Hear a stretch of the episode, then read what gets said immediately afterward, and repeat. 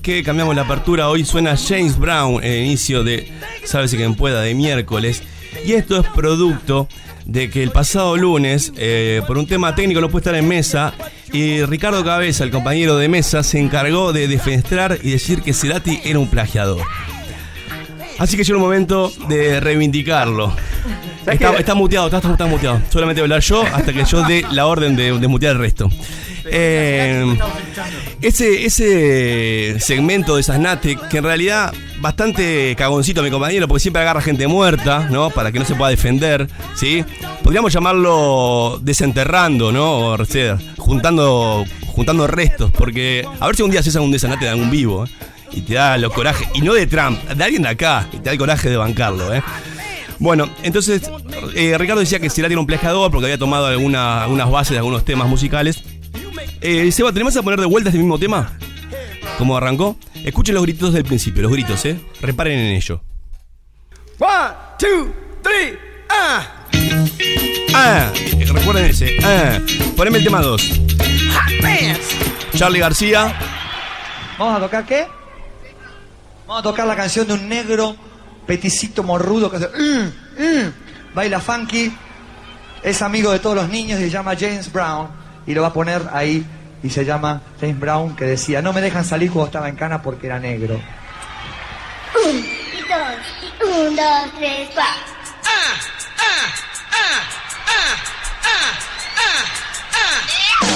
Se amplió el mismo grito de Jane Brown. Dejarle correr un poco más. El tema Estoy Verde. Hizo público años más tarde.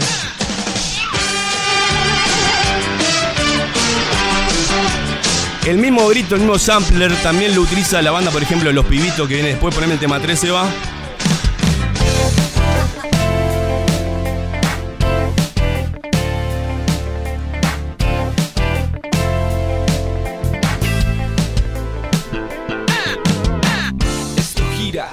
Escucho ahí bien. Eh, Tenemos un montón de un montón de bandas, de grupos que agarran pequeños samplers o samplers un poco más, este, más grandes, utilizando a veces el fonograma original. El fonograma sería, digamos, la pieza original de la música, o a veces recreándola. Por ejemplo, el tema 4, la banda Simon Poxy Run, donde estás, toma algo de cerca de la revolución. Eso sobrepasa todo lo otro, pero musicalmente, como está producida, creo que fue idea del Juan, ¿no? El tema era como que terminaba así y este chabón dice, loco, estamos cerca de la revolución, bueno, y, y quedaba increíble. quiero fumar Escuchemos el fondo. mucho armado con vos.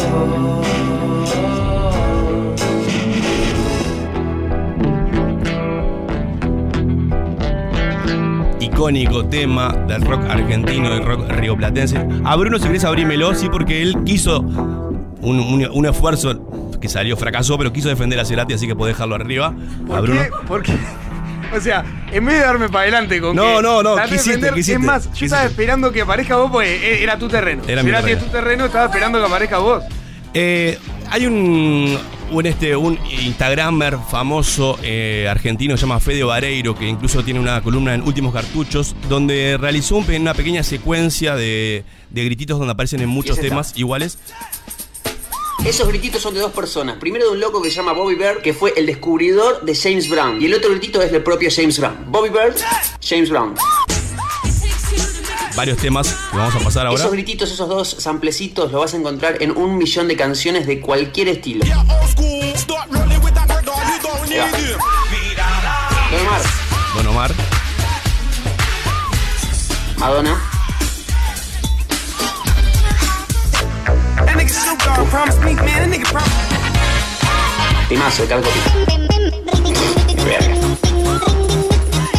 Pinchado. Y acá está. Katy Perry. El 15 Steffi. En este remix también. Y acá está la canción también nombrada Steffi.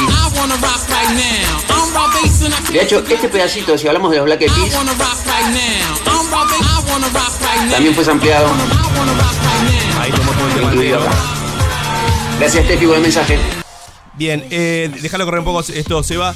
Hay un, este, trapero argentino que se llama Catriel eh, que ha- hacía rock de, muy de guacho. Después vio que el trap estaba pegando muy fuerte en Argentina y empezó a dedicarse al mundo trap por un tema económico, como un tema comercial. Pero nunca dejó sus influencias musicales de lado. Y por ejemplo, en un tema utiliza parte de la grasa de las capitales de Sui Generis. Poneme el tema 6. Casa de las capitales no se va Eh, perdón, la refro, Serugian. Dice, por eso te abrí. Gracias. Y ahora, escuche, este es el de Catriel.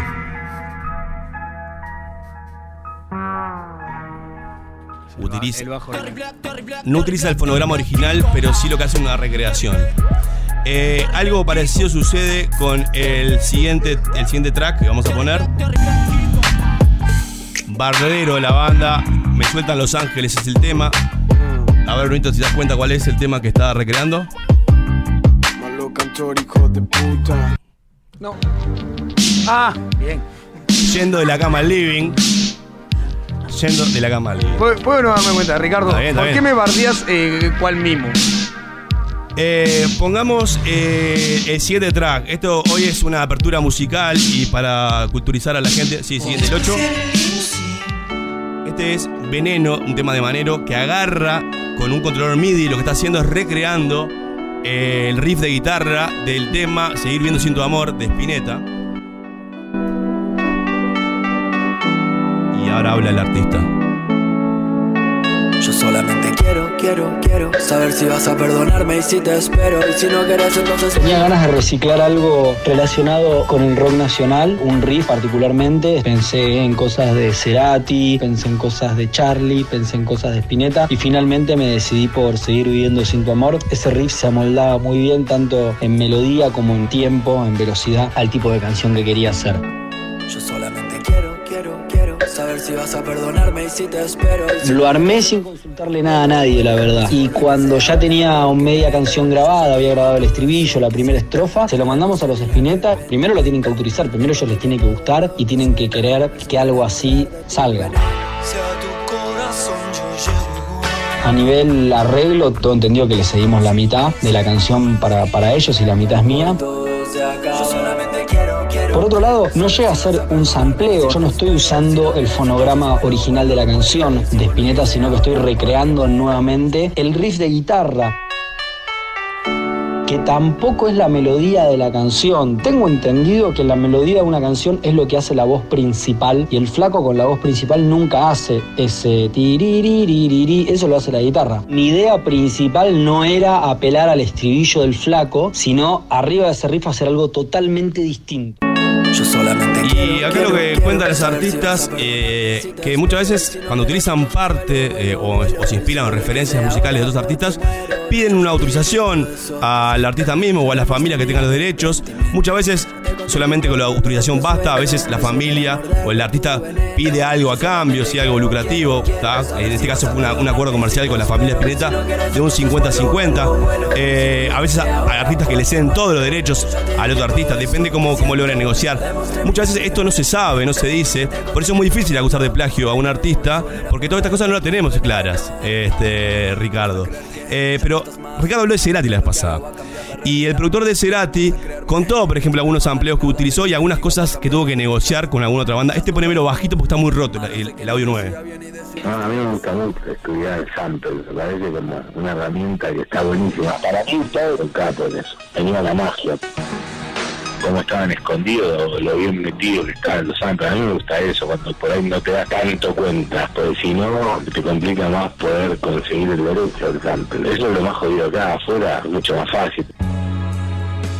Yo había tenido problemas con el ese de Focus, porque en un momento se lo iban a después no se lo dieron, creo que te tuvo que dar los derechos de todo el tema al chabón de Focus. Distante placer. Eh, no, cortame, cortame la música. Bien. Para explicar un poquito algunas cositas. eh, en la escritura es diferente el plagio. Porque la escritura, si yo tomo algo textual de, de un escritor, tengo que citarlo. ¿sí? Si no, se me acusa de plagio.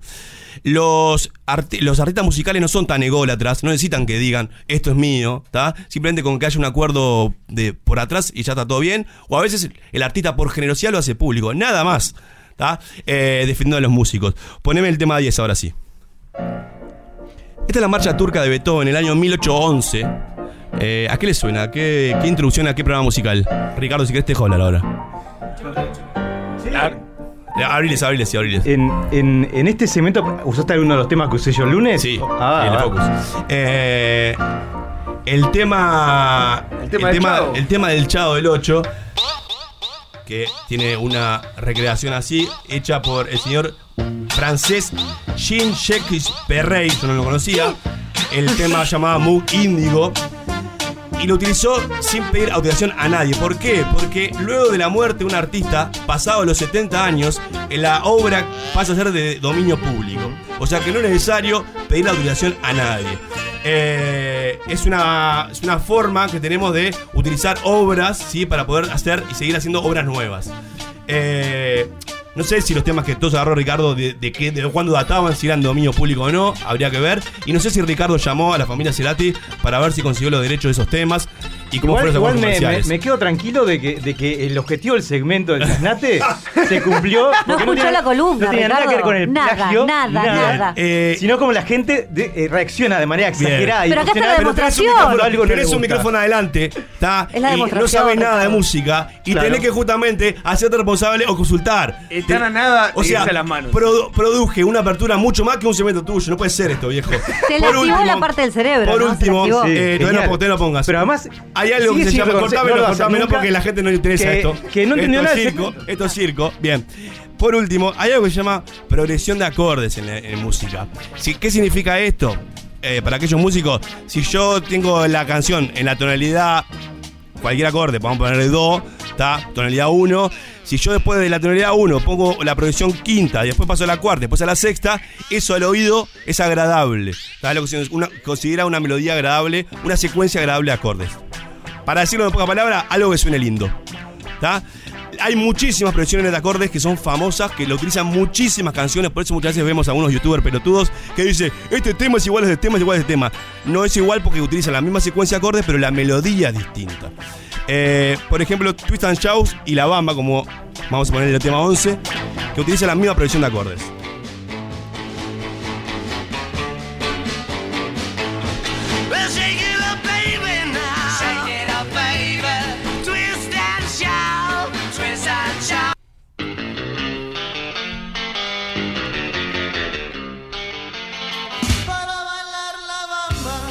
Ambas con la misma progresión de acordes, pero temas distintos.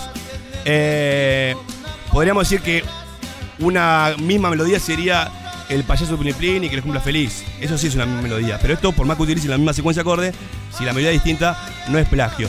¿Cuándo es plagio en el ambiente musical? Y esto sí, vamos a, a. Plagio es cuando hay más de siete compases eh, iguales eh, de un tema a otro. Siete, o sea, ocho compases. Ocho compases, para que tengan una idea, aquellos que no entienden mucho de música, pongámonos un promedio de un compás de 4x4, que es el, compás más básico, un tema de 60 bits por segundo, eh, serían 4x8, serían 32 segundos iguales para que recién apelar a la justicia y poder denunciar de plagio. Si fuera el doble de tiempo, sería 120, sería la mitad. 15 segundos iguales para poder denunciar plagio. Es muchísimo, es muchísimo. O sea que antes de que denuncies de plagio a una persona, a un artista, informate, papá.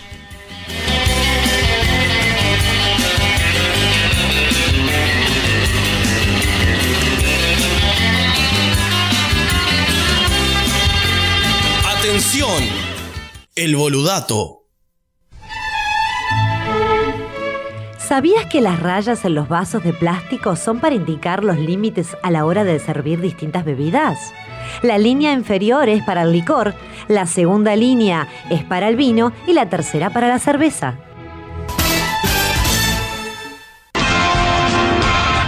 Porque el que no sabe inventa. Y si no, escucha. Ni la más puta idea en sálvese quien pueda.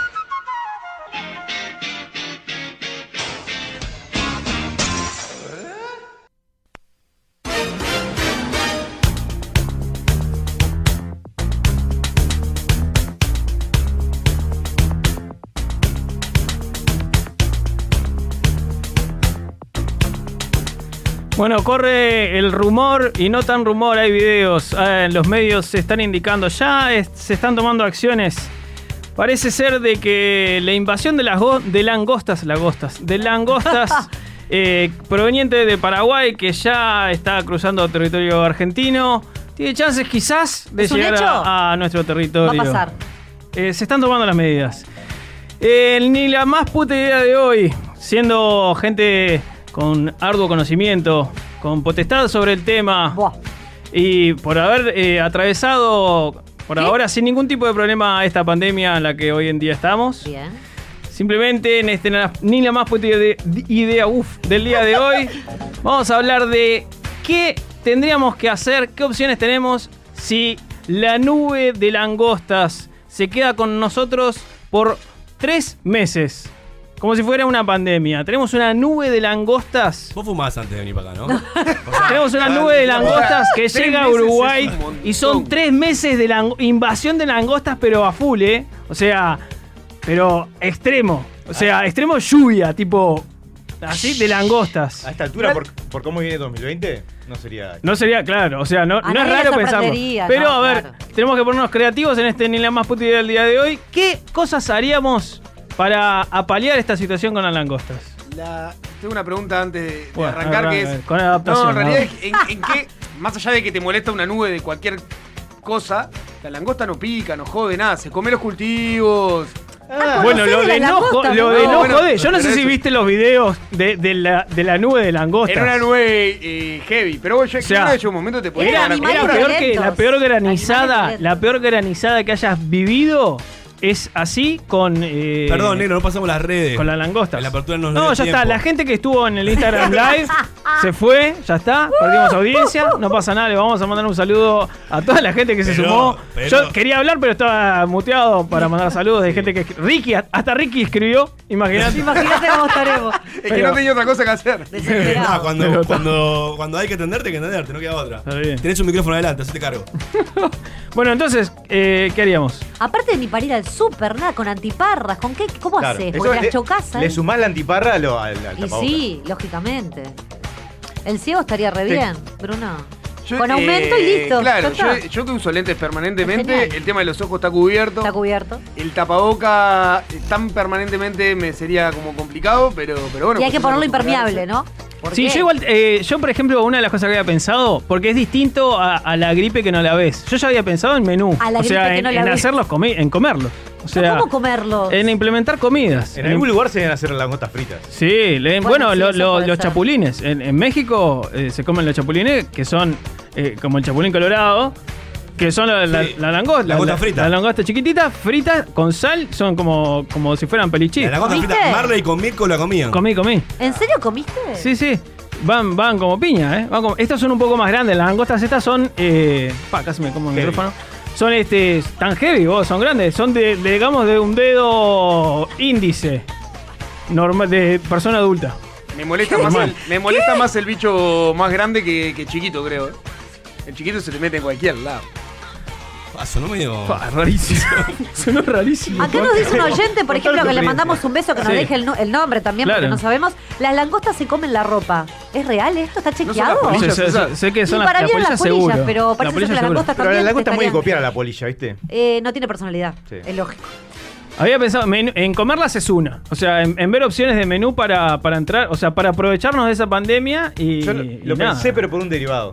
Pensé en eh, ancas de rana, ¿no? No sé si con sapo lo mismo hay que hacer un cambio. Pero son más nutritivas las ancas de rana. Pero, ¿qué, qué come lo- lo- los bichos estos, los sapos y la rana? La Y langosta. Langosta, langosta, Y, claro. langosta seguro que comen.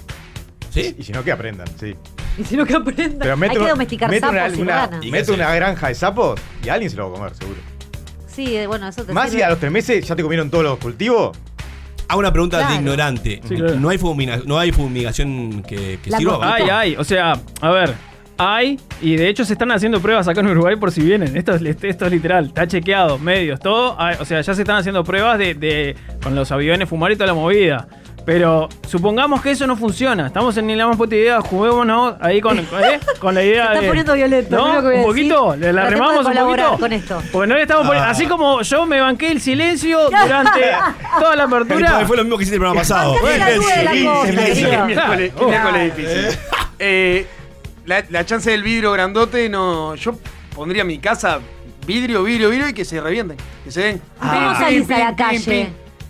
Con un, eh, el niño eh, Jimmy Burbuja. Ay, pero. ah, no pero yo sé. si, si vamos a hacer eso, a- a- haría una especie de robot anti, anti langosta. ¿Qué, qué, pero que, que te lo llevas con vos Bueno, para ir a son todos los trabajar. compañeros que tipo, armadura y vas remando langostas. a- Voy, a- voy al súper. Pam, Pum, pam, pum, pum, claro. pam, pam. Esa Bueno, es buena. por eso. Esa es buena, esa me gustó. Igual ahora está bueno porque el- eh, yo no sé si fue a raíz de la, de la llegada de la langosta, pero los, lo- veo los locales del centro están como cuidados, como equipados con eso, con, con Sí, porque eh, tienen porque todo. dice, no, dice 50% off, 70% off. No, no. Ah, estuvo bien la búsqueda, ¿no? Estuvo bien la pero rebuscado, aparte es imposible llegar ahí, ¿eh? Y ahí se nos fue Remable. otro 50% de audiencia. Estuvo bien, estuvo bien, bien. Bro. No, no, lo que me está costando este niño. Si tú querés hacer tu tesis sobre salud mental, Para- querés contactarte no, con no. Gonzalo a la red. Gastó toda la neurona que hay tenía que en la buscar, apertura. hay que buscar. La de vivir atrás de un vidrio no está mal. De hecho, eh, hoy en día con el COVID hay mucha gente que vive atrás de una mampara eh, Sí, permanente. claro. Es como lo Eh, mismo. para mí no, no sería muy distinto, hay que agrandar la mampara nomás. Hay que agrandarlo. Y el bicho se, se pega contra ahí. ¡tac! Tomando, to- tomando eh, mi búsqueda. Sí. Voy a, voy a A seguirla profundizando un poco más. Ah, no, pero no podemos ir con tipo como Terminator Ay, con dos grandes ¿Dijo tachos. Terminator? Sí, dos grandes tachos De mata insectos. No. Y vas tipo. Pero echando. Gonzalo le vas a echar a la ganan, gente ¿eh? que viene de O sea, frente porque acordate- A ver si ocho. vendría bien No, varios. es- la diferencia. Si vendría no, bien. no. A mí Lo lo, que pasa lo- es que no te da, o sea, es una nube de bicho, o sea. A mí no, lo que pero, no- no, pero te- vas como generando un aura tuyo Lanzalla- ahí. Lanzallamas más, más práctico. Sí, igual lo que me complica Pero más de caro. eso, me parece que es más lanza llama. Porque más caro. ponele que vos, si, si, si querés ir con, con tu 50% off, ponele. Ay, ¿Cómo te gustó? ¿Cómo te gustó? No, La- fue estás tan tomando mal. la búsqueda, fue la tan estás malo, agarrando. tan la malo que te la estoy intentando remar. Te la cedo, te la Te la cedo. estoy intentando Dejó una remar huella, para, para que una por lo cicatriz. menos, eh, nada, lo, lo- lo puedas disfrutar un poquito. Pero eh, no es tipo mosquito, que el mosquito le tirás como el, el, el mata insecto, digamos, y cae sequito ahí. Vos, estamos hablando de un bicho que ya reitero, es del tamaño de un dedo índice de adulto. ¿A qué querés? ¿Lo adulto normal? Está gigante, Perdón, vos. los gigante. los chinos no comen lo agarrarías con una, ra- un- una raqueta de tenis. Yo ya te hago una raqueta de tenis. Ah, se vinieron bien. Ah, qué bien. ah. Claro. Para los chinos no comen eso. Y bueno, permitir que China pueda venir a Uruguay, viejo. Nada, importar chino. Importar chino. No, pero ahí, ahí importamos, así como importamos importamos chino, importamos COVID, es Importar toda una chino. cagada. Bueno. Abrir, abrir el puerto. ¿Eh? Abrir el puerto. Importar chino. Están todos ahí los chinos. Son coreanos igual. Abran los Lo locutorios. Están todos ahí. La misma sabe- comida. saben- La misma dieta. Hace lo mismo. Podemos ir ¿Lo con escudos transparentes. ¿Viste los escudos que anda de polis? No, pero fue la idea que tiré yo, Gabriela. No dijiste escudo, No, no dijiste dije, una mampara. ah, uy, bueno, ¿qué le y yo dije que voy a salir a la calle con el escudo. Vos dijiste que te ibas a quedar en tu casa con la mampara. Cuando salgas, espero que tengas las escafandras esas. ¿Cómo es que son escafandras? ¿Se llaman? Sí, ya que dije sí, que, te- que que sí. te- de poner la mampara esa que la gente anda Bueno. por la calle. Seguro, seguro que, eventualmente esto deriva en algún tipo de, de categoría de porno nueva. Porque viste que la gente hace porno con lo que sea. Con lo que Siempre sea. va para ese lado. Me gusta, me gusta, me gusta el pie que está dando. Eh, la sofilia con langosta, digamos. Es raro. Eh, es raro. No, No, No es ay, raro, no me busques. no que vos. eh, No, eso ya sería imposible. Pero. Que la langosta se meta Que, adentro. que se meta y empieza- a subir. Que te rellenen de langosta y te mueva todo. Ah, qué. Perdón, lo aprendimos con Cleopatra en el, en el Eso. Y desprendiente de la suba por la uretra y No, haga no, todo que se queden ahí. ahí adentro. Te pon- ahí, ahí está. Te pones tela tela ahí, que estén ahí comiendo. Y que aleteen, que estén loco, comiendo la tele. O, sea, que, o pará, eh, digamos, eh, habría que ver la oportunidad de negocio, o sea, juntarlos para después hacerlos o, digamos, utilizarlos como eh, juguetes sexuales, digamos. O, o sea, en un sex shop. Bajo suscripción. Y nunca más usamos baterías, usamos solamente En un sex shop, o sea, tendrías que salir a juntar con un medio mundo o algo de eso, ¿no? Con, un calderín, con un calderín. Con un calderín. Tu kit, tu kit es un pedacito de tela tu kit. ¿No? ¿Por qué este, tu kit? No, ni idea. Déjalo, déjalo. Un oh, es el kit para langostas. Es un pedacito de tela, Ajá. ¿no? Un manualcito donde identificar los tipos de langosta que hay. Bien. Pero para vos este. decir que si yo pongo un pedazo de tela, ¿la langosta va a la tela? Ah, no, es polilla, boludo. Claro, vos, no, es una polilla. Pero no dijo que. Yo dije polillita. No, está, chi, no está ah, chequeado eso. No sé quién lo mandó. Lo mandó el oyente y yo a los oyentes le creo más que lo que estamos diciendo en la mesa, claramente. Eh, la langosta debe ser muy, muy nutritiva. Se pueden hacer aceite de langosta, se podrían hacer eh, harina de langosta, eh, y, y, viceversa, y muchos derivados. También debe ser algo bueno, debe tragos ser huevo como para prender fuego. Debe ser buena la langosta. No, sí, claro que sí. Ah, es, el, mismo ruido, el mismo ruido de la leña cuando hace crash, crash, crash. El mismo crujir de la Te despertaste, te estoy por a abrazar, vos. Te despertaste, vos. La tenés que. Te La, tenés que, dejar secar al sol igual. Pero cuando estaba- fumando y pensaste en idea, ¿qué pensaste? Ya, tiré la de los tragos, el menú seguro. O sea, trago y menú. El seguro. Trago, la es, es, como. Un trago. Eh, eh lavarte un vaso de. Para, esto es literal también. En. México, ponerle que comen chapulines. Viste que el tequila se le pone sal. Hay sal de chapulines. O sea, te hacen la sal en vez de ser, de ser sal común y corriente, digamos. Chapulines. Sal de, de, como chespirito. Eh, chapulín colorado, que son los, los grillos chiquitos. No sabía, no sabía. Sí. Son de este, la versión, la versión reducida de esto. Sí, lo explicaste en el minuto, el minuto este segmento. Pero recién llega.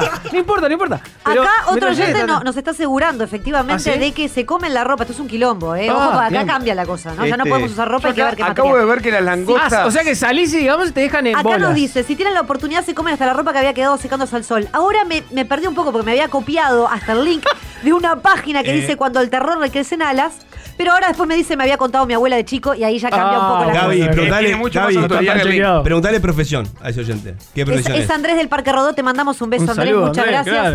¿Qué profesión sos? Langostólogo. Acá Andrés. ¿Qué. Yo no lo voy a Si, es insectólogo, vamos arriba. Bruno, si es mecánico, no. Langostología. Estamos en la más puta idea. Además, eh, yo acabo de ver en Nat que, las langostas cuando se quedan sin comida eh, apelan al canibalismo. Ah, dice, bueno. es una nota, no sé qué dice adentro. ¿Dónde lo viste? Pero, ¿Qué portache? En, es un video de National Geographic. Bueno, está, no está chequeado. Esto pasa cuando la gente googlea perdón, al aire. Ah, perdón, perdón. pero el cemento, este cemento lo amerita. ¿En qué cemento, no, cemento no, estamos? Para el final parece no entendimos nada. El tema es el cemento que viene preparado de casa. Ese que me vuelve loco. estamos, estamos en Ilamaputera o dónde estamos? Pará, así que... Yo, ¿puedo, subir, ¿Puedo subir un poco más la apuesta? Sí, claro. Este, Tenemos dos minutos eh, langosta se caída, muerta, ¿no? Se caída al sol, hecha, hecha polvito no, no, inhalar langosta. De Alguien, alguien va a picar. Alguien va a picar. La gran última es natural, ¿no? La gran. Breaking Bad con langostas. Claro, Claro. Le metes alguna cosita ahí Vos el como sos el dealer de. rapé, no sé. Pará, pero en estos lugares, en Asia seguro hacen eh, brochet de langosta En Asia hacen todo. Gonzalo, ¿te puedo decir algo? Andrés del Parque Rodó se está poniendo picante y esto me gusta. Me encanta, dale Andrés, dale Tengo un doctorado en la vida de la langosta y me Bien. manda una guiñadita. Ah. Ahí tenés. Ah, Ahí tenés. Andrés. Tomás Gil. Bien Andrés. Pasa el título. Saludos a Celtic Pasa el lo escucha. Gran película, La Langosta, la recomiendo. Ibas a decir algo, Gonzalo. No, no, no, no. No tiene nada más para decir, Me bloqueé. Bueno, lo bueno de todo esto es que si esta nube, esta nube de langostas, no, se acerca, se acerca fuerte. Ah, vos posta esto. Pará, pero ¿se acuerdan de la película de las abejas asesinas? ¿La qué? Las abejas asesinas. Nadie vio esa película, vos. Cualquier cosa que Pero termine no, con la tengo- la para ver. ¿No miraban Canal 4 de pendejo, boludo? Con que, películas y las inventa y aparte nos caga porque después nos dice, no la vieron. La apertura que viene es mía. La apertura que viene es mía de vuelta. Dámela a mí la apertura que viene. Porque voy a eh, Esa es la que tenía- la vio, la vio. La una película que Tenía el, tema de Cerati, este que sonaba al principio. Uh. Mutealo, mutealo. Uh. Eh, eh, era el tema que había una familia en una casa y había una invasión de abejas asesinas bloqueaban todas las puertas los marcos y en un momento y se entraban por diferentes ah, lugares. ¡La vi, la vi! ¡La viste! ¡La vi! No, pedime, perdón. Madera, pedime, perdón y agachate. Pará, igual yo no fui el que dijo que inventaba películas, ¿eh? Quiero que sepas.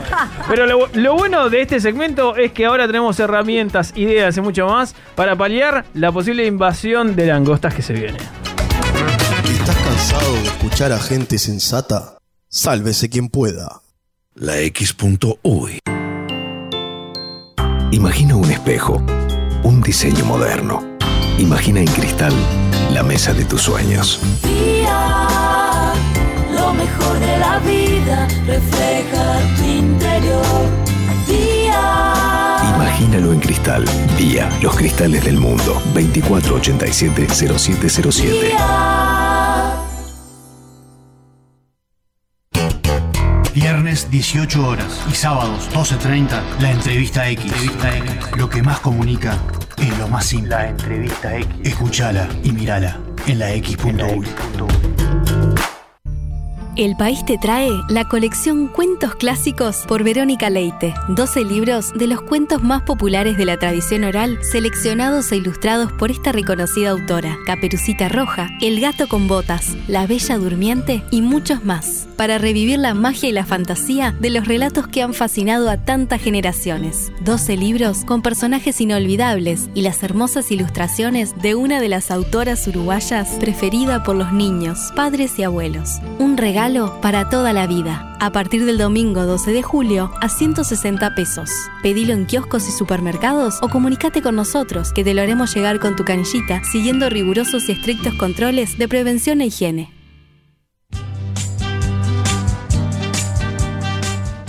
Los tragos, los habanos y los estampados de leopardo invaden la X. Sabroso.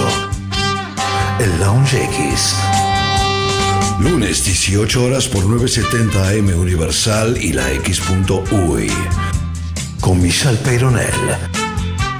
Yo no creo que me lo pierda. Hay que escuchar la X. Verdadera cultura independiente. Hola, yo soy Roy Berocay. Quiero invitarlos muy especialmente a escuchar Crónicas Marcianas, viernes a las 18 horas por la X.uy. Una especie de novela radial o mirada diferente a lo de todos los días. Retransmite Radio Universal. Los espero. Bueno, mejor no, porque si llegan tarde no tengo más remedio que arrancar sin ustedes.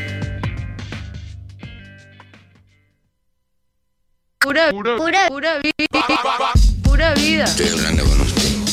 Pura vida. Estoy, mira cómo estoy. Pura vida. Kick out the jams, motherfuckers. Pura vida. La X Pancho Louis. Pura vida. ¿Cómo dices? Pura vida. Ojo con eso, eso. Eso. Levántate. Ya es tarde. Manga de drogado. Puta, de mierda. ¿Qué mierda se me echado ahí todavía? Vago, como vago. La X. La X. La X Pancho Louis. Studio far, far away. For those listeners who didn't feel that, we just had another one, baby. Sí, señorita. La X.uy. Pura vida. Cuatro de cada cinco escuchas dicen que este programa les cambió la vida. El resto dijo la verdad. Bipolares. Dícese del espacio en el que dos personas, con ciertas nociones de un tema, intentan demostrar que el otro es un idiota. A continuación, en Sálvese quien pueda.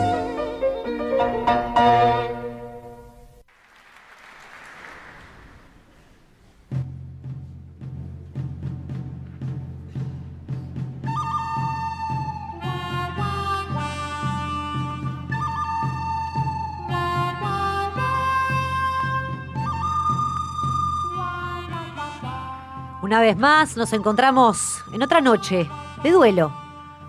En un duelo donde se van a enfrentar Ricardo y Bruno el Cieis. Veremos cómo van a afrontar esta nueva disputa que viene, ya me estoy riendo porque esto viene oscuro, viene de un lugar oscuro, pero ¿por qué no vamos a echar luz también eh, en algunos aspectos? ¿Cómo, perdóname? Ay, está muteado, qué lástima. Eh, hoy vamos a tratar un tema que quizás muchos han charlado en sus casas, ¿por qué no han buscado en Google? La legalización de la sofilia. Ricardo está a favor. Bruno en contra. Ricardo, vas a tener dos minutos. Por suerte. ¿Cómo? Luego Bruno también va a tener sus dos minutos para defender sus, sus ideales, ¿no? Porque esto viene desde lo más profundo de las entrañas. Ricardo, tu momento. Guarda. Uy, ya Quiero campanita, ¿no hay campanita? Queremos campanita. Ahí está. Muy bien. ¿Querés la campanita? La vas a tener. Acá la tenés. Dame mirá. campanita. Acá te la doy. Ay, ahí viene, ¿eh? Ojo que ahí viene la campana. No viene al final. Bueno, ¿te imaginas? Ricardo, ¿a quién Viene- carajo le viene con importa? la langosta, la, la campana. Vos dale nomás. Si no producen antes, es imposible que esto funcione. En el siglo XXI hemos dominado la miniaturización informática, hemos ido a otros planetas, estamos empezando a descubrir los secretos que encierran nuestros genes. Pero en el camino, la naturaleza ha sido la gran perjudicada. Por nuestra mano, en tan solo una generación hemos sido responsables de la deforestación del Amazonas, el incendio de las planicies australianas, la desaparición progresiva de los bancos de coral, e incluso hemos naturalizado las condiciones terribles a las que sometemos a los animales en mataderos simplemente por cuestiones económicas, sin que su sufrimiento nos importe. Podríamos hablar de la corrida de toro, las domas o los monitos, esos, que bailan por unas monedas como si se tratara de strippers enanas con problemas glandulares, pero sería se- seguir hablando más de lo mismo. ¿No es hora de repensar nuestra relación con el mundo animal? Claro que sí. Pero salir de nuestra zona de confort nunca nos resulta fácil, menos si en el proceso tenemos que sincerarnos sobre lo que somos como especies. ¿Sabías que muchas de las prácticas sexuales que hoy en día nos parecen normales en su momento fueron consideradas aberraciones? Eso le pasó al sexo oral, al sexo anal, a las relaciones homosexuales y a las derrotas de Peñarol frente a Nacional 2019. Fueron cosas que en su momento nos chocaron, pero que hoy aceptamos como alternativas válidas para vivir nuestra sexualidad. La zoofilia va en este camino, indudablemente, porque ya se ha instalado en nuestro lenguaje, en la forma en que concebimos la realidad. ¿O no te resulta raro que cuando hablamos de un hombre atractivo decimos que es un potro? ¿Por qué cuando queremos referirnos a una mujer sensual decimos gata? Con significados similares hablamos de una loba, un caballo, una cerdita, y seguramente podremos encontrar más expresiones similares. Cuando más cercano al animal, más cachondo nos pone, pero la sociedad nos obliga a marcar un límite, negando nuestros impulsos naturales. Negando en el proceso la sensualidad de Lassie, esa perra con corazón de oro, eterna salvador del idiota de Timmy que la pasaba haciendo cagadas. Negando también el porte del comisario Rex, ese ejemplar musculoso y valiente que estaba siempre dispuesto a arriesgar su seguridad por la de los demás. Abre un poco la cabeza y comencé a entender que el amor no conoce de razas ni de especies. Eh, antes de que empieces, Bruno, quiero invitar a la gente a que nos insulte por las redes, básicamente. Que nos den su parecer, que nos, nos cuenten cómo les hace sentir. Acá, por ejemplo, solo nos pone qué miedo todo esto. Creo que con eso resumimos un, un sentir de todos, ¿no? Bruno, tenés dos minutos. Espero que, que lo insulten a Ricardo, que es eh, la persona que está defendiendo esta pedazo de aberración. No tomamos posturas, que cada O que sea- las personas, cada uno sienta lo que, lo que le corresponde, ¿no? Estamos hablando, estamos hablando, por suerte yo tengo campaña, Ricardo. Estamos hablando de abusar de un animal más allá de las pelotudeces que está diciendo, las cuales ahora después vamos a entrar. Estamos hablando de cuando estamos legalizando la zoofilia, estamos legalizando el abuso de ese animal. De ese animal que claramente no tiene el consentimiento. Mira cómo grita. No, no, ¿cómo mira? Mira cómo grita cuando lo agarra Ricardo. Ese animal no tiene ese. No, no está dando su consentimiento a mantener esa relación sexual. Más allá de que es una aberración porque estamos imponiendo nuestro. humanidad, ¿tá? nuestra capacidad. nuestra capacidad de raciocinio por encima del animal que no la tiene. Y lo que hace es dejar que eso suceda pudiéndolo lastimar, pudiendo tener eh, muchísimas, pero muchísimos problemas físicos. De hecho, una de me están perturbando lo- mis amigos animales atrás. eh, me, me- Están me- queriendo reivindicarlo. Me están volviendo loco. Eh, una de las cosas que tiene la zoofilia y, por qué muchas veces nos damos cuenta que un animal fue abusado por una persona es porque termina totalmente lastimado, inclusive muchas, muchas veces desangrado. Entonces, podemos, podemos llegar a la conclusión de que es algo aberrante, algo que no puede estar legalizado nunca, porque es igual que se legalice el abuso sexual entre dos personas. Es exactamente igual porque estamos abusando de un animal. Con respecto a lo que estaba.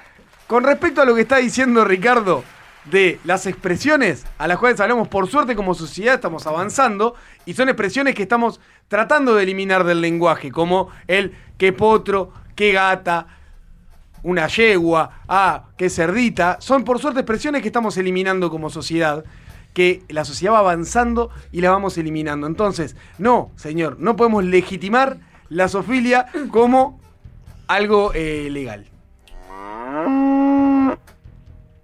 Muy bien. Eh, 099-458-420. Eh, ¿Sí querés decir algo? Sí, Decime. estoy muteado, ¿no? No, Sí, no, está muteado, te estamos muteado. escuchando, sí, cómo Eh, A la producción nomás, vamos a hacer ese disclaimer, digamos, de no nos hacemos responsables Sí. de... eh, vamos a pasarlo. Previo al arranque. Sí, previo y posterior, cosa de que no queden dudas. Repito el celular para que nos escriban 099-458-420. Está picante, voy a leer unos mensajes. Es horrible los animales vejados de fondo, ¿eh?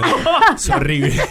Acá, bueno, toman partido algunos por Ricky, otros por Bruno. Es una aberración lo que acabaste de decir, Ricky, pero la verdad que eso es un crack. Eh, Cosas que. co- co- contra- contradicciones, contradicciones. Nuestra, nuestra audiencia está enferma. Eh, sí, que no lo escuchen de Greenpeace porque va preso. Bueno, y tenemos. Ande más.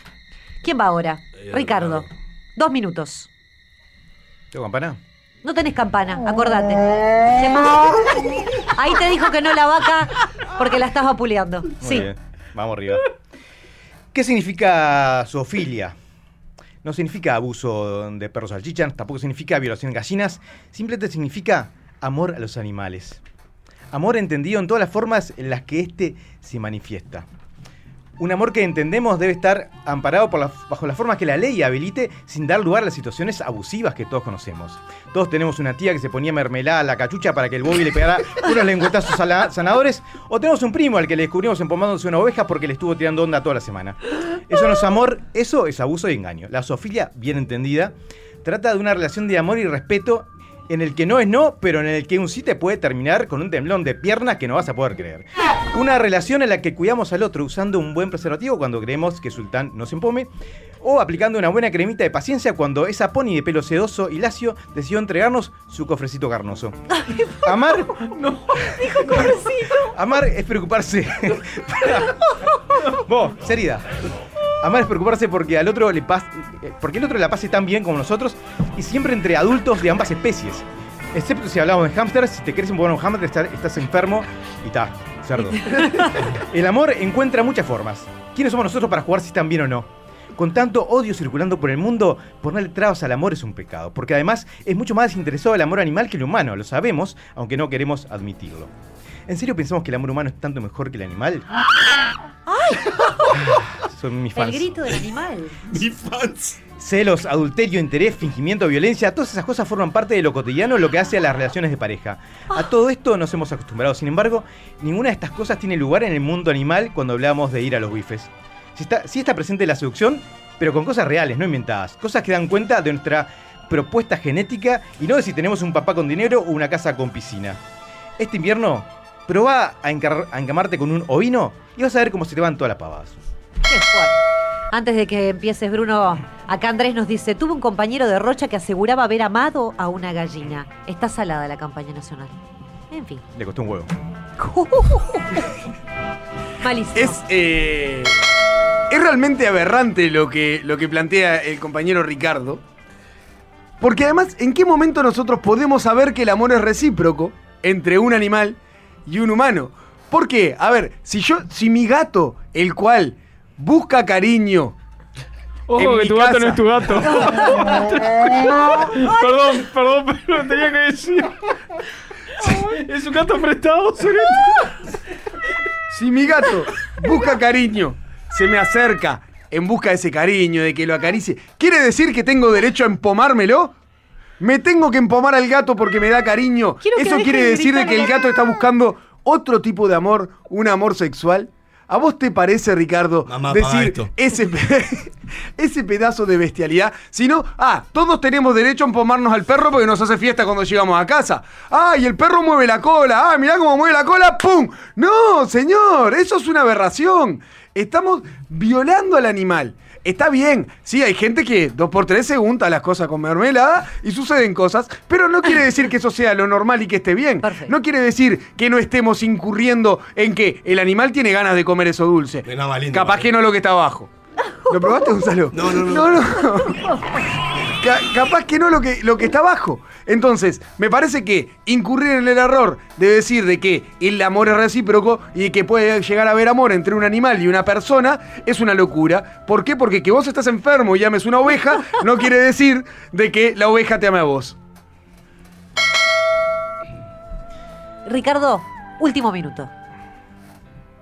Aberración es eh, un niño muriendo de hambre. Aberración es eh, una guerra definida por gente que nunca va a pelearla. El amor nunca puede ser una aberración. No querer legitimar la zoofilia es intentar tapar el sol con un dedo. ¿O acaso nos pensamos que las pasiones humanas se regulan por la ley? Legalizarlo es la- única posibilidad honesta que nos permitirá abordar este fenómeno de una forma que asegure las condiciones en las que sucede separando la paja del trigo. Ah, dije paja. Prote- protegiendo a quienes sencillamente encuentran en otra criatura a alguien dispuesto a llenar ese huequito en el corazón o en otras partes del cuerpo con un poco de su existencia. Para que no vuelva a haber otro Kenneth Pinan, este norteamericano que terminó muriendo con el colon perforado en una camilla porque nadie lo asesoró adecuadamente sobre cómo sobrevivir al sexo con caballos y obviamente terminó con el culo hecho una flor. La ley castiga con el, el abuso animal, pero no el sexo con ellos. Lo importante es que entiendas que ambas cosas no son sinónimos. Dale una chance a la zoofilia, no seas animal. Bruno, último minuto. Eh, antes de que tengas tu última defensa, voy a decir que Raúl acá nos dice: hay un chiste que dice, el gato es mío y me lo empomo cuando quiero. Eh, no sé cómo es el chiste, fuerte el chiste. pero bueno, gracias Raúl por tu aporte. Hoy, hoy estamos en una li- literalidad. Eh, último como, minuto. Como último minuto eh, de, de- con este derecho a réplica, simplemente eh, decirle a mi compañero Ricardo que forma parte de esa sociedad enferma. Forma parte de, de ese 8% que, que en un estudio allá por el por los años 50 se hizo y era un 8% de la población mundial que se empomaba animales, que Oh. mantenía relaciones zoofílicas. Lo cual habla de una sociedad totalmente enferma. ¿Por qué? Porque, porque un 8% de la sociedad lo haga o cuando alguna persona lo haga lo tenemos que legalizar. Entonces, hay otras prácticas sexuales que también son aberrantes que tenemos que legalizar. No, señor. Tenemos que cuestionarnos y ver cómo podemos tratar y ayudar a las personas enfermas como Ricardo. Ricardo, ¿tenés algo más para aportar a todo esto? Eh, es breve, una, es una- breve. es una lástima que Bruno haya personalizado en mí eh, los ataques cuando le diga que era conversar este, sobre ideas. Yo no he hablado de las veces que su, su gato intentó seducirme y me manda mensajes a las 3 de la mañana. Pero bueno, veo que, que la limpieza de argumentos no, no se maneja por los dos lados.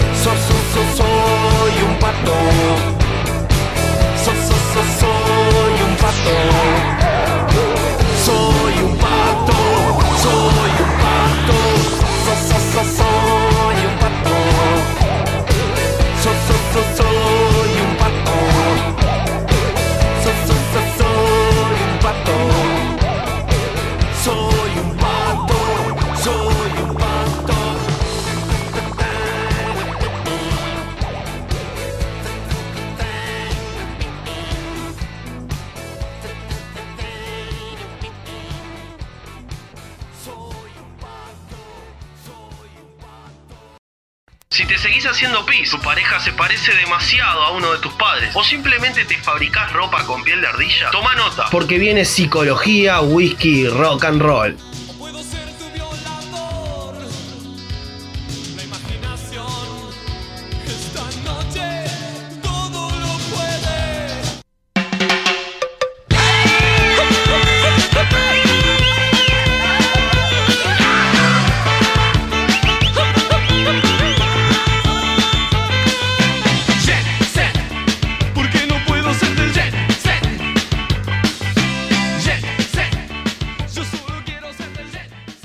Richard Trenton Chase. Nació el 23 de mayo de 1950 en Sacramento, California.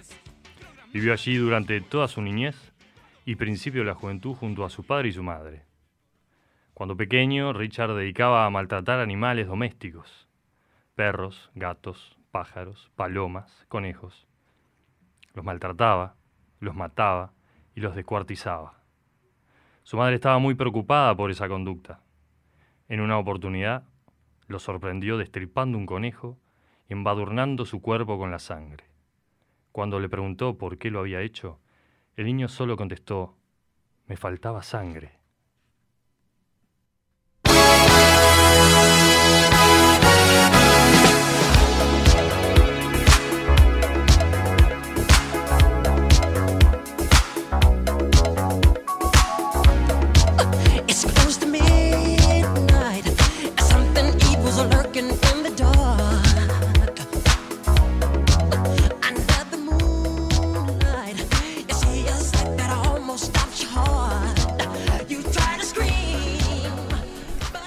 Miedo. Miedo. Eh, Animales, sangre. Y Michael niños. Jackson. Y Michael Jackson. Todo lo reúne Michael. Claro, todo lo que está mal. Este programa de hoy es divino. ¿Sabes que bueno? Ser responsable de todo el contenido divertido de ese Eh, programa. para, para Nando. ¿De qué carajo vamos a hablar hoy? Porque está turbio. Y los asesinos seriales. Ah. Ay, ay, ay, ay, ay, ay. Saluda a Pablito y nos estás escuchando, ¿eh? Que en algunas cosas estos asesinos seriales tienen algo que ver con el tema que tocaron hace un rato, ¿no? Porque algo de la parafilia y los asesinos seriales está mezclado. Cuando avancemos nos vamos a dar cuenta un A poquito. ver, sí, dale, dale, dale. O sea, ya hablamos, en la última columna tuya hablamos de parafilias y en este momento vamos a, a cruzarlo, digamos, con los asesinos seriales. Sí, Brunito, tratamos de ser serios y hacer un hilo conductor Qué para que esta terapia tenga Qué- qué, significado. hermo- qué bueno que es producir, eh. Muy bien, es divino, es divino. Bueno, es un, es un tema que, que teníamos ganas hace rato de, de meterlo en la mesa. Asesinos seriales. Asesinos seriales que no tenemos experiencia, porque lo de Goncalves ni siquiera llega a eso, cuando empecemos a atravesar Claro. las historias. Eh, pero era lo más cercano que tuvimos en Uruguay, ¿no? A un Sí, asesino por- serial. y por capaz que por, por ser tan chiquitos nos agarramos de eso, Ahí va. ¿no? Pero No ahora se vamos a crean ver lo que son. No se crean que, que los cupos están eh, libres, no. No, Le- Preferimos no tener cupos. Le pedimos a la gente que nos pueda mandar todas las preguntas que quieran sobre esta temática al nuestro celular que es el 099. 458-420. Exactamente. Bien, hay un, un libro este, que para los que quieran profundizar sobre este tema, porque vamos a tirar solamente algunos piques nada más, se llama El origen de la monstruosidad. Es un libro que justamente profundiza sobre los más grandes asesinos seriales, que el gran porcentaje está en Yanquilandia, ¿no? Obvio, Sí, era evidente casi. ¿Es eso, un ¿no? libro de cabecera para la gente que estudia psicología, este? ¿O, es- o- o a vos te copa este terreno? No, no, no es un libro de cabecera No. para la gente que estudia psicología. Y tampoco, no, no sé si me copa el terreno. Es un libro que, que está bueno curiosear porque no es una realidad uruguaya. Entonces, está bueno acercarse a lo que tiene que ver con otro tipo de formato de asesinato y los yankees en eso tienen para divertir. Obvio. Igual se viven limpiando, son tantos a veces. Uno pierde la noción de que los yankees son muchos. Por lo tanto, el cobicho es un porcentaje parecido a las muertes nuestras para ellos, así que no nos preocupemos. Estos matan más que el cobicho. Ahora van a ver. Ahora van a ver lo que matan estas bestias. Nondoski, ¿te puedo hacer una pregunta? La que quiera, Capaz que es muy obvia, A ya ver. sé. Asesino serial. Ese, ese título. ¿De qué va? Porque me decís, Goncalves, Goncalves, bueno, no, en realidad. Bueno, pero entonces, ¿qué, qué implica? ¿Por qué me decís que en realidad no es tan así como, como asesino serial? ¿Por Bien, qué? juguemos un poco. ¿A qué le suena? ¿A qué le llama a eso? ¿A, dónde lo lleva el- el- la definición de asesino serial? A, a mí, y es totalmente, hablo del desconocimiento puro, pero a mí es, un- es, una, es una persona que mata con cierta frecuencia y, y no sé por qué, pero lo- lo asocio a que tiene siempre un patrón común. Bien, vas, vas, bien dirigido, Brunito. Yo iba a preguntar si asesino serial y asesino múltiple es lo mismo. Tipo la masacre en los colegios y vos. Tipo eso. Esos- no es lo esos- mismo, ahora podemos diferenciar, no es lo mismo. Pero- buen, buen dato también. Pero eso, Buen dato. eso es múltiple, per- pregunto porque no sé. Masa, en masa, No, no sé. múltiple. Ahí Sí, va, está. sí, en múltiple o en masa es otro, es otro término también. Hay otro que es el asesino relámpago. Ese está bueno, después se las tiro. Ese, hasta yo lo descubrí para traerlo para acá, para la mesa, me- ¿Eh? fue tremendo. El asesino relámpago. Bueno, algunas características tan buenas para poner en la mesa. Este, los asesinos seriales, una característica que tienen, que decía Gonza, es que la particularidad de tomarse tiempo entre un asesinato y otro. Ese tiempo tiene que ver con un goce, o sea, con dejar de cantar todo ese goce que produjo. Que no es un goce que decante en el momento de terminar el asesinato. Produce un montón de efectos posteriores que le lleva a todo un proceso también inclusivo en el goce, ¿no? O sea, ellos gozan de la muerte, pero también del post, De todo lo que generó la perversidad de esa muerte. Tiene otra característica, eh, la brutalidad. Otra característica interesante que tiene, que juegan muchos factores perversos ahí. O sea, el dominio, ¿no? Hacia la otra persona, el generar todo un proceso para que se satisfagan todos esos deseos que tiene este, macabros con respecto. Y siempre, digamos, las presas son muy vulnerables. ¿no? No, no agarran presas hábiles. claro. No, y la habilidad para ellos es una competencia. Claro, no, no, no hay un, un asesino de Marines. No hay un asesino de Marines. No hay un asesino de Marines. Este, ahora, Uruguay, en este lugar, en este territorio, ¿no? Que nosotros no tenemos experiencia. Ojo al gol, ojo al gol, ya que podemos jugar con esto, que estamos viviendo una etapa muy extraña, ¿no? Entonces no nos deja exento de que aparezca un loquito de estos y empieza a limpiar a algún ministro de vez en cuando. Este, después del ministro, algún enfermero. Después del enfermero aparezca el tiempo y, no sé, mate a un periodista. Pará, ahora que dijiste eso, de enfermeros. ¿No tiene acá los enfermeros asesinos? Sí, pero eso este, no llega porque la característica de esto es tres o más y tiene que generar una frecuencia entre 30 días. Esto está estudiado, ¿no? Los patrones están estudiados y más o menos las características de un asesino serial serio, ¿no? Un asesino Sí. serial que se lo tome en serio. Este, tiene una frecuencia más o menos de 30 días en adelante y tiene que tener ese patrón, esa metodología de asesinato bien establecida. Porque quiero decirles una cosa. Existen dos tipos de asesinos seriales. Los organizados y los desorganizados. Ah, yo sería de esos. Vos serías reorganizado. De- desorganizado. Saben que. No, no, no, no creo porque tu, tu coeficiente intelectual me parece que es interesante. Los, los, los organizados son, son asesinos con. o son, son personas, ¿no? Este, Estamos hablando de personas, con un coeficiente intelectual superior. Superior, superior. No sol- solo superior a la media, superior a la superior. Eso es interesante de lo intelectual porque eh, el objetivo de ellos es muy, muy metódico, ¿no? O sea, usan eh, un modus operandi muy metódico, muy calculado, son muy difíciles de rastrear, son muy difíciles de, de llegar a, a conseguir la posibilidad de captar a alguno. Por ejemplo, hay, hay asesinos seriales que demoraron más de 15 años en ser capturados. Más de 15 años con asesinatos frecuentes. Más de 15 años. A mí O sea, me copan esa historia, me copan las, las películas de esos de seriales. Bueno, ahora están de moda las series Sí, pero me, me, atrapa, me atrapa mucho. El asesino del Zodíaco que, que Nunca lo agarraron. Además hizo trompos alrededor de la policía. Está, Hablé con el micrófono negro, Ricky, porque no estamos escuchando nunca. Sí, no sé qué está pasando, Ricky. Vení, Eh, compartimos el oh, COVID. eh, eh, el, el goce ese que vos decías, eh, Nando, de cuando lo mataban, ¿es, es un goce y es una, una adrenalina porque no me atrapen, porque no me descubran o no va por ahí? Primero, no es un goce sexual, ¿no? Vamos a aclarar, es un goce que está di- relacionado a lo psicológico, es un goce psíquico. Todo lo que produce, todo el efecto que tiene, no, no está relacionado a lo sexual. No es un goce sexual como el que consideramos popularmente de onda gozado, gozar. No es ese tipo de goce, ¿no? Es un concepto más del psicoanálisis. Eh, repetime la pregunta porque lo quise No, no, si, si, si ese goce, más allá del matar, de- del asesinato en sí mismo, también estaba, venía arraigado con el, el hecho de que no me descubran, de que no me atrape la policía, de, de escaparme en caso de ser necesario. No, no está tanto ahí este, la clave. La clave es el objeto. El objeto es cómo poder eh, seducirlo, atraparlo, cazarlo, este, devorarlo, porque mucho tiene que ver con el canibalismo también. Y después de devorarlo, inclusive poder generar una devolución, a veces en un efecto tardío, con los involucrados, ¿no? Con respecto a ese, a ese personaje que murió. ¿Y por qué, Nando, hay muchos que, que coquetean alrededor de la policía? O, por ejemplo, como decía Ricky, el asesino del Zodíaco era alguien que le mandaba como acertijos permanentemente a la policía jugando con ellos.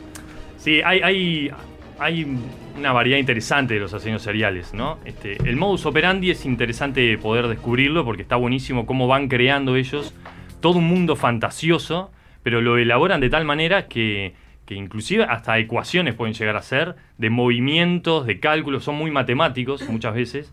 Este, de hecho, uno de los más famosos este, de asesinos seriales que hubo en Estados Unidos es uno que hay una serie que se llama... Lo, lo conocen por una bomber, porque mandaba cartas, este, bombas. Eh, matemático de Harvard. Matemático de Harvard, segundo en su generación. Harvard, segundo en su generación de matemática. Imagínense la cabecita esa. Y esa cabecita, el pensamiento matemático abstracto, traducido ¿no? a poder crear y a idealizar muertes. Es que si nos paramos frente en la puerta de la Facultad de Ingeniería, vemos un, un- a, a posibles proyectos de asesinos seriales por doquier. Estereotipos. Un beso grande a todos los ingenieros. No, hoy vamos ahí. todos presos. No, con lo que decía de una bomber, por ejemplo, es una excepción. Porque en general los asesinos seriales eh, están relacionados a lo psicótico y a lo perverso. ¿no? En este caso, si bien hay un, un trastorno importante antisocial de personalidad en el una bomber, el tipo, el tipo fue abusado, porque eso es otra característica, o sea, es, es un dato interesante también saber. Los asesinos seriales sufrieron en la infancia este, abusos físicos, este, sexuales, psicológicos, todos, no zafa ninguno acá. Abusos, gra- abusos muy, muy heavy, ¿no? Y, y mucha constancia. Este personaje también lo fue abusado psicológicamente y en facultad, en Harvard, por un profesor. A partir de ahí, el tipo, lo que, lo- la perturbación que genera es empezar a matar en su historia a algunos que justamente los relacionó a ese tipo de abusos. Y genera un manifiesto de 50 capítulos, que está en público, sobre una forma nueva de vivir en la sociedad. Interesantísimo, ¿eh? Interesantísimo. Y empieza a matar y a generar presión para que ese manifiesto se publique en los diarios. Cuando logran, el FBI fue una de las inversiones más importantes que hizo en la investigación, millones y millones y millones de dólares invertidos en encontrar a este tipo que duró más o menos unos 18 años. Pero cuando logran, cuando logran acceder, porque el loco seguía matando, este, lo atrapan porque una de las cuestiones que tienen los asesinos seriales es poder ver las evidencias, poder constatar. Entonces, en, los modos operando quedan regalados. Claro, la víctima. los sucesos, o sea, ¿no? Cuando generan algo y lo dejan público o quieren, esos que ustedes decían, que dan pistas a la policía, suelen estar ahí en la vuelta, eso, eso se capta. Pero en este caso era muy difícil, porque justamente eran cartas bomba. Él no veía, él no le interesaba eso, sabía que el efecto sucedía. ¿Y cómo lo atrapan? Lo atrapan porque cuando se publica el diario, ellos previamente, ¿no? este equipo, seguramente de perfiladores, da, accede, sabiendo que eso iba a llegar al público, no importa, pero accede y van a todos los puestos de diarios a justamente a filmar, ¿no? A estar presentes y más o menos encajar en el perfil que imaginaban. Y lo atrapan ahí, porque él Cuando va a constatar la publicación. Y cuando la constata, ahí lo agarra. Es real Pe- esto. Es real, pero no es el caso común de los asesinos seriales. ¿eh? Está la serie igual, que la pueden ver, que está buenísima. Sí, sí, no sé si Está- sigue estando. sí, pero está en Netflix. Está- está en Netflix, sí. La estoy mirando, de hecho. Mindhunter, una bomber se llama. Exacto. Este no es el perfil común. No es el perfil común. Este es muy extraño. Por eso fue muy difícil atraparlo. Perfil común más, está más relacionado a, a lo sexual. Hay ahí como una agresión. Él no violaba. Él y mandaba una carta y volaban al carajo. Ese no es el perfil común. No sé. Sí, además está- estamos como muy, muy acostumbrados a pensar en la serie serial como un fenómeno moderno. Quizás porque, el- yo no tengo claro si es porque somos más conscientes ahora este, o porque son más numerosos, pero en realidad es, es algo que, que ha sucedido históricamente en muchos momentos. Sí, igual están concentrados, este, son de generación del 40, más o menos. Los grandes asesinos seriales, los más, los más grosos, digamos, no los estoy este, halagando, simplemente estoy tratando de transmitir de que esa fue una generación de asesinos seriales importante. Y las matanzas sucedieron entre los 70 y los 90. Las, las grandes matanzas con respecto a los... re- o sea, las grandes matanzas no, en esta diferencia que no pude aclarar todavía. Las grandes matanzas en relación a no atraparlos y sumar y sumar. Por ejemplo, hay dos colombianos, dos colombianos, no son yanquis, que uno mató 300, llegó a matar más o menos 300 niños y jóvenes, y no, fuera, no eran asesinos masivos, que ahora les voy a explicar es la diferencia. Y hay otro de apellido Gavito, que mató unos 140 más o menos, niñas sobre todo, y que los descuartizaban, ¿no? Todavía todo ese morbo. Esa aclaración que no la hice. Que no es Asesino ri- no- serial, asesino masivo. ¿Cuál es la diferencia? Los dos matan, ¿no? Estamos de acuerdo. El asesino masivo lo describe la palabra. Mata a muchos en el momento. Es lo que más sale a veces en Estados Unidos, ¿no? Las universidades. Ah, son- son locos por eso, Colegios, cines, esas cosas Ahí está. Que entran y. mm, está. Ahí está. Masacre. Sí, que son trastornados de efecto espontáneo. Por el Que- PlayStation, por lo general. Sí, que no está, no está tan premeditado, no está tan pensado, son más impulsivos. Este, sí tienen un dolor tremendo que lo, lo satisfacen de esa manera, pero el goce, ahí no hay goce. O sea, ahí hay rencor. Ahí, furia, eh, reacción. Exacto, ira. Eso no es un goce. No gozan matar. Es un. Porque aparte se termina suicidando. Sea, no es una experiencia que la pueda experimentar después y transitarla y después tomarse el tiempo para matar a otro. Esa es una gran diferencia. Son impulsivos. Pero esto de la diferencia entre los asesinos seriales organizados y desorganizados, que los desorganizados son más atrapables. Y claro, son las pistolas. Y son las pistolas. Claro. Y el coeficiente intelectual es muy bajo. Y son más instintivos. Y son más emocionales. Y se- Nosotros somos más Se racionales. levanta un día y digo, hoy quiero ser asesino serial. Y es una pistola. Nunca averiguó cuáles son, digamos, cuáles son los pasos de la policía para dictar un crimen. Pues también es eso. Tenés que, tenés que estar muy informados, muy asesorados o, o con mucha inquietud de, de cuáles son los pasos de la policía para justamente, la policía en este caso científica, para poder investigar un homicidio. No, no No es tan se fácil matar. No es tan fácil matar. Probablemente si uno, uno, solo mañana mata a alguien y queramos escapar, nos encuentre fácilmente. No, buscan algunas bases ahí en el modo superandi, eh, básicas de asesinato, se informan, leen, sí, se informan, leen, pero los desorganizados este, dejan muchas cosas en Muy- mucha evidencia. pista, mucha Pero pista. igual logra matar para entrar en esta categoría. Más de tres personas y con este, distanciamiento. ¿no? Tan desorganizados no son. En ese sentido no, pero son atrapables. Son atrapables. Se dan en- los que están en estos campos de investigación se dan cuenta enseguida si es desorganizado o organizado. El pelo de payaso, como en la casa de papel. Bueno, Eh, por ejemplo, hay uno de los más famosos fue el asesino payaso, el payaso asesino. Exactamente. Después cuento quién es. Vamos a la tanda Dale. y volvemos eh, con un montón de preguntas para hacerte.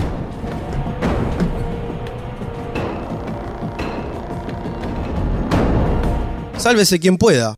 Quizás no sea muy divertido, pero al menos no engorda. Entra en la X.UI. Descubre nuestro ecléctico menú de programas y con un fácil registro, escucha o descarga todo lo que quieras. La X.UI. Verdadera cultura independiente. Imagina un espejo, un diseño moderno. Imagina en cristal la mesa de tus sueños. Día, lo mejor de la vida refleja tu interior. Día, Imagínalo en cristal. Día, los cristales del mundo. 2487-0707. El País te trae la colección Cuentos Clásicos por Verónica Leite. 12 libros de los cuentos más populares de la tradición oral, seleccionados e ilustrados por esta reconocida autora. Caperucita Roja, El Gato con Botas, La Bella Durmiente y muchos más. Para revivir la magia y la fantasía de los relatos que han fascinado a tantas generaciones. 12 libros con personajes inolvidables y las hermosas ilustraciones de una de las autoras uruguayas preferida por los niños, padres y abuelos. Un regalo para toda la vida. A partir del domingo 12 de julio a 160 pesos. Pedilo en kioscos y supermercados o comunícate con nosotros que te lo haremos llegar con tu canillita siguiendo rigurosos y estrictos controles de prevención e higiene. Este momento en el que hay que quedarse en casa, Dedicado te brinda internet sin límite de gigas para que las familias uruguayas puedan utilizar todo el internet que quieran. Estés en el campo o en la ciudad, Dedicado conecta tu casa con el mundo para que nos cuidemos entre todos. Llámanos al 2901 1010 y te instalamos internet más wifi de inmediato. Con Dedicado nos cuidamos entre todos.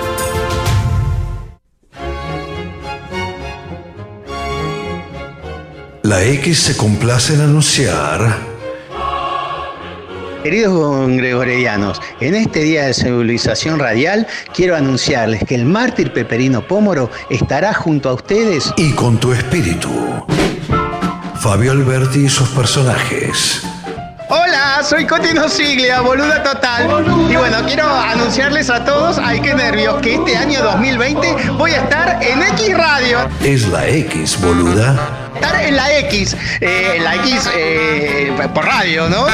Búscalos en la X.UI. Verdadera cultura independiente. Hola, yo soy Roy Berocay. Quiero invitarlos muy especialmente a escuchar Crónicas Marcianas, viernes a las 18 horas por la X.UI. una especie de novela radial o mirada diferente a lo de todos los días. Retransmite Radio Universal. Los espero. Bueno, mejor no, porque si llegan tarde no tengo más remedio que arrancar sin ustedes.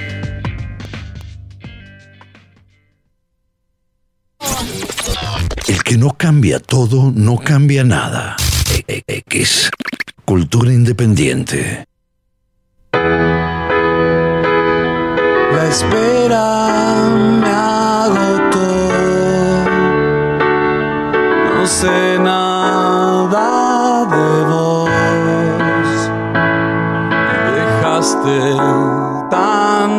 tanto en mí.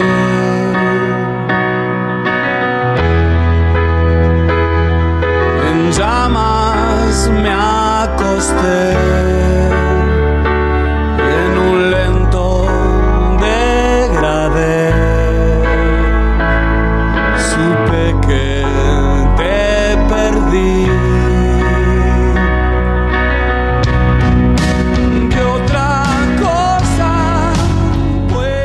cosa puedo hacer? Dice Cerati, Gustavo Cerati en su canción Crimen. Eh, y te, hago esta pregunta. eh, ¿El asesino serial ve eso como su única salida para poder este, sanar ese abuso que recibió? Hoy contabas, o capaz fue al aire, capaz fue en corte, que todos los asesinos seriales fueron abusados. Sí, claro, es una característica, aparte 100%.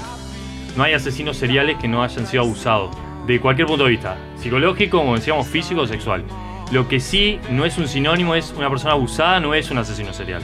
El gran porcentaje de los abusados no se transforman en asesinos, pero los asesinos seriales sí fueron personas abusadas. Eso es una diferencia que también hay que aclarar. Por eso, pero esa perturbación que vivieron la transforman desde el inconsciente como hacer daño a otros. Pero en ese daño hay goce. Pero eso, eso, No olvide. eso del lado de la psicología es, es sanador para ellos. No, no es sanador. Bueno, busca hacerlo. Para nada. Es, es- es algo justamente que venganza. perturbó, perturba, modifica la personalidad y la estructura para siempre. Bien. O sea, no, no hay retroceso. Un asesino serial tiene muchos momentos, ¿no? O momentums. Uno de los momentos es la planificación. Otro es eh, calcular las reacciones. Otro es esto de la caza, ¿no? Cómo cazar. Otro es empezar a desarrollar la estrategia de goce, el sufrimiento. Y otro después está es la determinación final, cómo lo va a matar, que ya está planificado, por más que sea desorganizado, ya está planificado. En todo ese proceso, todo ese proceso, no hay conciencia de que yo estoy haciendo daño, hay goce, es, es disfrute, disfrute del dolor. Pero no es porque lo están tomando como represencia conciencia que fueron abusados, por eso lo hago. Bien. En el caso de una bomber, había un poco de conciencia. Por eso busca, en los antecedentes de su historia, busca quiénes son los que habían abusado de él. Y también gente con perfiles parecidos, que ni siquiera conocía y también le iba a dar. De hecho, hay uno que se llama, le llamaban la- el asesino justiciero, que Dexter también es- fue Ah, una sí. serie en Netflix. Sí, sí, sí, Era un loco que mataba asesinos, o mataba violadores, sobre todo mataba violadores. Era un asesino serial, porque lo que hacía era matar. Matar y tomaba todo la- el modus operandi, era tremendo, pero ¿qué mataba? Mataba violadores o asesinos. Entonces, claro, por eso le decían el asesino justiciero, pero no terminaba de limpiar el tipo. El tipo también limpiaba. Sí, sí, claro. Se convertía, ¿Hasta qué punto se convierte en uno de ellos? Era el Robin Hood. Era el. Robin Hood. Era un Robin Hood asesino. El Punisher. Era un Robin Hood asesino, exacto. Este. Me querías hacer una pregunta, negro. Sí, eh, sí, viste que al menos el- en, en- ahí como, como en el pensamiento uno tiene, o al menos yo, la idea de que hacen siempre lo mismo. Ponele, o que tienen como el mismo estilo siempre, ¿no? No sé, si, si los degollan y dejan eh, un, un símbolo o algo, una movida así. E- Eso es de- también de. entra en, en- en estas, Este- en estas planificaciones, digamos. De, Un patrón, digamos. Claro. A ver, algunos se inspiran por cosas que ven para eh, recrear ¿no? mejor la fantasía. Otros no, otros este, tienen muy claro y, y va más allá de los símbolos, o sea, son experimentadores. Lo que resultó con uno seguramente lo repitan, lo replican con otro, pero aumentan. Este, porque el goce es ilimitado. Entonces fue un efecto de goce, le generó una consecuencia durante un tiempo, quieren volver a, sus- a generar eso y más, más, más y más. Entonces las pistas que dejan no son pistas intencionadas. Son pita porque. Sí, sí, porque. claro. Porque el acto generó eso, o sea, el mismo acto generó eso para, para los que investigan. Pero, pero en, en aquellos asesinos, que en aquellos lugares donde hay muchos asesinatos, como Estados Unidos, como mencionaste, si yo justamente quiero hacer muerte, ma- matar gente por, por algo, un motivo propio, quiero que se- esa muerte se identifique con justamente con mi asesinato y no con el de capaz que el de Ricardo, que es por otro cantar. Lo que pasa es que no hay competencia. No, ellos no compiten contra otros asesinos, a ver quién es el más, el más decís que no, que no, no hay tipo Nacional Miarol. No, no, el esfuerzo, la energía psíquica de desgaste que tienen ellos en todo eso no pasa por competir contra otro que sabe que está matando. O sea, el desgaste energético de los tipos está concentrado en la víctima. Y hacen un proceso de seguimiento muy, muy desgastante. ¿eh? Muy desgastante. Es un proceso estresante. Son factores estresantes absolutos para los tipos estos. Cuando, mat- cuando generan todo ese proceso planificado, más allá de ser desorganizado, no deja de ser planificado, cuando generan todo eso, es como poner al servicio toda esa fantasía en el goce, y ahí hay como que se liberan, ¿no? Y por eso disfrutan y no vuelven a matar enseguida. Porque eso les decanta un montón de sensaciones. Gaby, No, porque en realidad vos siempre eh, remarcás que no es un goce sexual. no es un goce sexual. Por más que la transgresión sea sexual, no es un goce sexual. ¿Dónde encuentra el goce sexual el asesino? ¿Encuentra? ¿Encuentra no, el goce no, o sea, sexual? todas esas cosas no, en el, no en el asesinato me refiero. Quiero decir, su vida personal. ¿Encuentra un disfrute sexual? No, o sea, bueno, eso es, es muy depende. Eh, eh, es Es, muy es difícil, subjetivo. No. Pero puede encontrarlo, o sea, no, no, no es una limitante todo, digamos, lo, lo que está viviendo psicológicamente y, y lo que está atravesando y que por esa razón termina desencadenando todo lo... lo- lo- A ver, hay asesinos seriales que perfectamente conviven con otros. No son lobos solitarios. Algunos pueden perfectamente convivir con otros. Tener pareja, eh, tener un modo operandi en la pareja, ¿no? Una forma de ser en la pareja y no ser descubierto por la pareja. Ahora, de ahí a que, gocen sexualmente con su pareja, sí, puede ser, sí, puede ser desde lo corporal, algunas sensaciones. Pero el objetivo en el goce, o sea, el objetivo de disfrutar, ¿no? La maldad este, es mucho más amplia y mucho más superadora que el efecto sexual con su pareja en el caso de que la tenga, ¿no? No es un común tampoco que convivan, ¿no? Suelen, suelen estar más bien solos. Pero algunos casos se han conocido y que convivían perfectamente.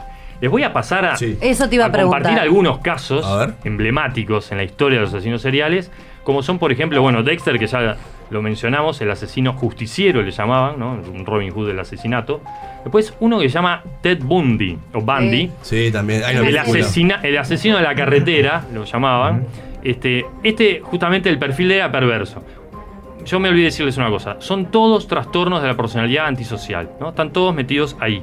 La parafilia es una de, los, de las características que tienen, no en todos, pero sí la parafilia es una cosa muy potente. Y se clasifican en tres: psicóticos, la gran mayoría, perversos.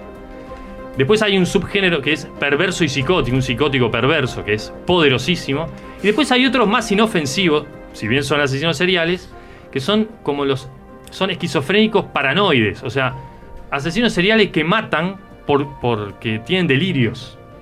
Deliran, deliran con voces pum pum que les, del más allá, que les dice que tiene que matar a alguien, va y mata. Sí, sí, que, que la sangre se le está quemando y tiene que conseguir sangre de alguien para. Por ejemplo, y esos son los desorganizados más claros. Impulsivo, bueno. No solo por son impulsivos, porque las ideas delirantes que tienen los hacen no organizados. O sea, van y mataron por y la voz. y listo. Y de la manera que le escuchó la voz también mata, ¿no? Empiezan a delirar de ese lugar. Bueno, Ted Bundy es un perverso del carajo, ¿eh? Cuando hablo perverso del carajo, estoy diciendo alguien que te seduce y no te das cuenta. Que te atrapa. Absolutamente. No, y no solo, es dominante. Dominante, porque el goce del perverso está en eso. En poder ganar, ¿no? En poder ser él, en poder poderarse. Hay mucho poder ahí en el goce. Gozan del poder que tienen sobre el otro. Después hay otro que se llama John Wayne Gacy, que es conocido así, el payaso asesino, ¿no?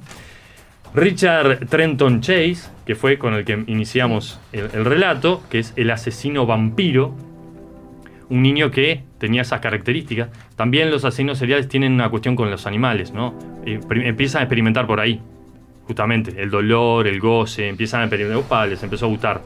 Ese está, este, le gustaba chupar sangre directamente. Ese es un esquizofrénico paranoide. Claro. Sí, ese era el que decía que te- se- tenía esa sensación con la sangre, ¿no? Que, que en un momento, cuando no me acuerdo si fue con animales o qué, se, tuvo esa sensación de que probar sangre a alguien más le, le- le daba como esa calma que, que dijo, opa, esto tengo que seguir profundizando. Imagínense, ¿no? Un asesino vampiro. El goce era en, en poder este, absorberlo a tal punto, dejarlo sin sangre, pero consumiéndola. No, no, no es, Sí. es solo derramándola. Este, por eso la esquizofrenia ahí. Eh, Los mensajes, ¿no? De, de absorberle, ¿no? De sacar esa energía en la sangre y, y apropiársela. Apropiársela, eso del vampiro, el concepto de vampiro. Bueno, después está una bomber, que el nombre de él se llama Teodoro y el apellido es, no sé, checo, creo que es Kaskesinski, algo así es. Este, bueno, para mí de los asesinos seriales más interesantes, porque rompe con el molde tan característico y busca una forma muy convencido de demostrar que hay otra forma de vivir, ¿no? Cuando fue abusado, reconvierte su manera de vivir, ¿no? Eh, tiene una vida de absoluto, eh, o sea, es una vida sustentable en todos los sentidos. In- es interesantísimo el recorrido de él. Pone al servicio su conocimiento en un- una comunidad. Entonces, ayuda a todos los niños con dificultades y los ayuda, es comprometido. Pero cada tanto, ¡ping! Claro. Limpia alguno. Claro. Limpia alguno con una carta bomba. No, que era es- irrastreable. O sea, no podían llegar con eso. Imagínense cómo lo descubren cuando va a comprar el diario. No podían con las No. evidencias científicas, no podían. Este, y después, esos son los yankees. Y después acá en la zona hay dos colombianos. Este, no sé si los había mencionado. Uno es Pedro Alonso López, el monstruo de los Andes. 300 niños y jóvenes en su recorrido terminó Ah, matando. sí, sí, estimados. Estimados. Y después Luis Alfredo Gavito, considerado la bestia, ¿no? conocido como la bestia. También la mitad, digamos, este, estimados unos 140 niños. En este caso no jóvenes, iba directo a los niños. Miren toda la vulnerabilidad que hay ahí. Todo el, con- el concepto de dominio, ¿no? Y esta bestia de Gavito, por eso le decían la bestia, porque los descuartizaba, ¿no? Comía algunas partes, era, era caníbal, y a veces le mandaba algunos paquetitos a las familias ahí Ah. con algún recuerdo. El caso y, y carta, ¿no? Del relato. El caso, relato. el caso de, por ejemplo, ahora estoy acordando de Arquímedes Pucho que mataba para justamente para lucrar, ¿no? El clan Pucho mataba para sacar guita eh, de rescate. Eh, no es eso no se consideraba un asesino serial. No, esos son, este, es otro tipo de asesinato. Porque el- hay una intención ahí, imaginemos, eh, por ejemplo, cualquier asesino que quiere guita y va y mata en el banco, ¿no? Entró al banco, no sé cuánto quería la guita y mató a 4 o 5. No, pero y era- uno lo conciben claro. como asesino masivo. No porque él no, iba a este- matar. No, este, este tenía frecuencia, ¿no? Este, este pa- pasaba tiempo y iba matando con frecuencia, pero era para lucrar. El No, no importa, si, si él cumple con ese patrón, o sea, la frecuencia, la planificación, el goce, porque el goce tendría que ser en el, a cambio, el dinero. Ahora, si el dinero es para otra cosa y no hay goce ahí, y hay rencor y roba porque se siente menos y le roba a los que... no, Eso ya no es un asesino serial. Asesino serial en la constitución de que mata de vez en cuando, pero no en, en el modus operandi de un asesino serial como que habíamos descrito Gapi. Nandoski acá nos manda un oyente, vale, La voz ausente, el libro de Rolón, no sé si lo conoces.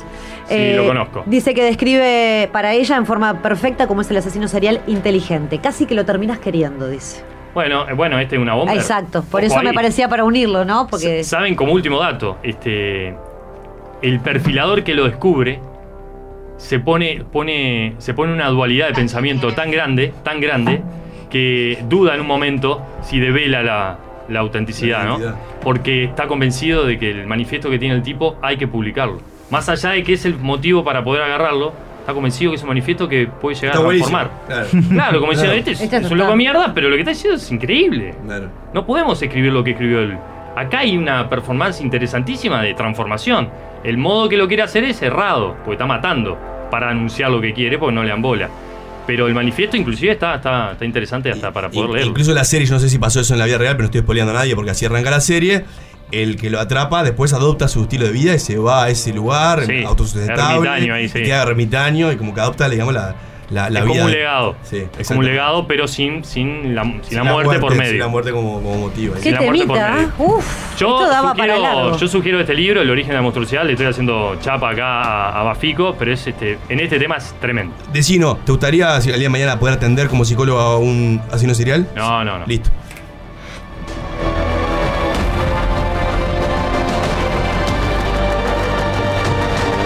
Sálvese quien pueda. Los reyes del bien igual.